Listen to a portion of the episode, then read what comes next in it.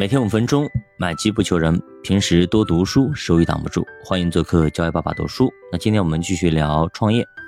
其实很多人在创业早期，为了节约成本，他会把一些工作外包出去，所以呢，就会遇到所谓的承包商。比方说一些做软件开发的承包商，他们起到的作用跟你的合伙人刚好相反。由于你给他们支付的是现金而非股权，所以承包商考虑的一定是短期内尽量低成本提早完成工作，这样的话他们才能够实现回报的最大化。这就使得双方在回报上发生了错位，他们也不会在任何项目上持续的投入时间，甚至要在多个不同项目上平均分配时间。也就是说，那些外包公司呢，他会让员工兼顾不同的项目，会接很多活，不仅仅有你的活。如果你的活利润不够大，他甚至可以直接放弃。所以说，他们不会特别的上心，更不会给你做什么创新，出什么点子。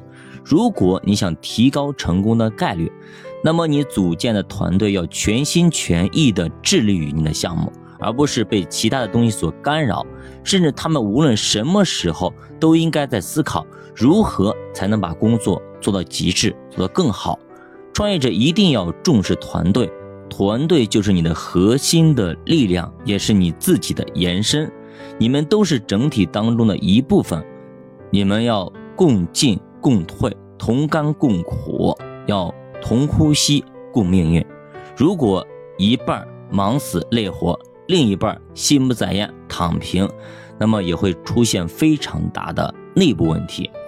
作者也说啊，就是他有一个原则，就如果一个人不愿意放下现在的工作，全心全意的投入到你的公司当中去，那么就不要让他成为你的合伙人和早期的员工，因为三心二意的人不会给你带来多大的帮助，反而会成为你团队的拖累。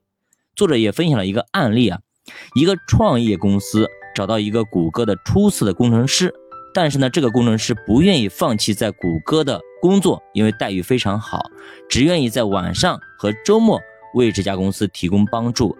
一开始他们确实沟通的还不错，工程师呢也很投入，但是项目越来越难，进展呢也越来越困难、越艰难，同时谷歌的任务也压了下来。这个时候，工程师呢毫不犹豫的直接选择了谷歌。竟然呢不再联系这个公司，直接放弃了这个公司，这就让整个公司的进度直接就叫停，很尴尬，很被动。此时 CEO 呢进退两难，你继续等也不知道啥时候他能回来，不等吧意味着之前全部的工作要浪费了，白费了，还不如不做呢。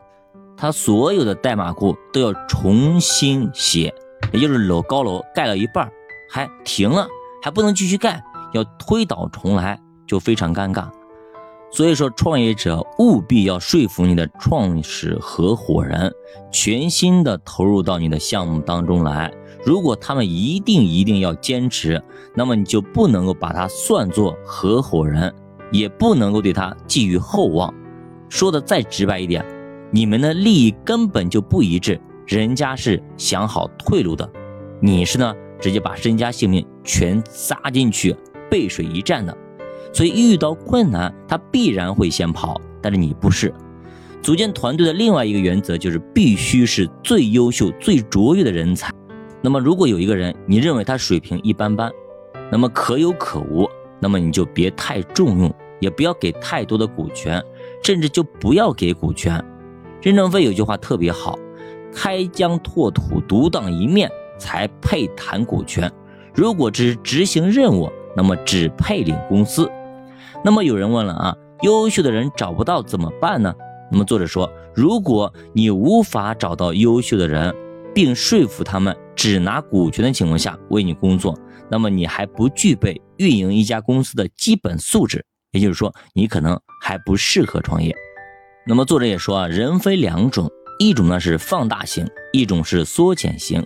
放大型的人，你在他们身上投入的精力，他们会放大十倍。投入到工作当中去，而缩减型的人呢，则不然。你带他们干工作，甚至比你自己干还要累，效率还要低。那么毫无疑问，创业者必须找到放大型的人才才可以，甚至是那种能够给你带来惊喜的团队。你刚想到一个点子，他们已经在干了，而且干得非常好。你的核心团队应该是互补的，每个人都承包一块业务，并且为此来负责，完全可以独当一面。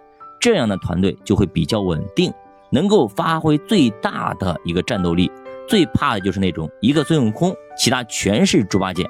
创始人需要兼顾公司的方方面面，而其他的核心成员根本就没有独当一面的实力。每次的猴哥师傅被抓走了，所以一有困难就喊猴哥，一有困难就找老板，就非常非常尴尬啊！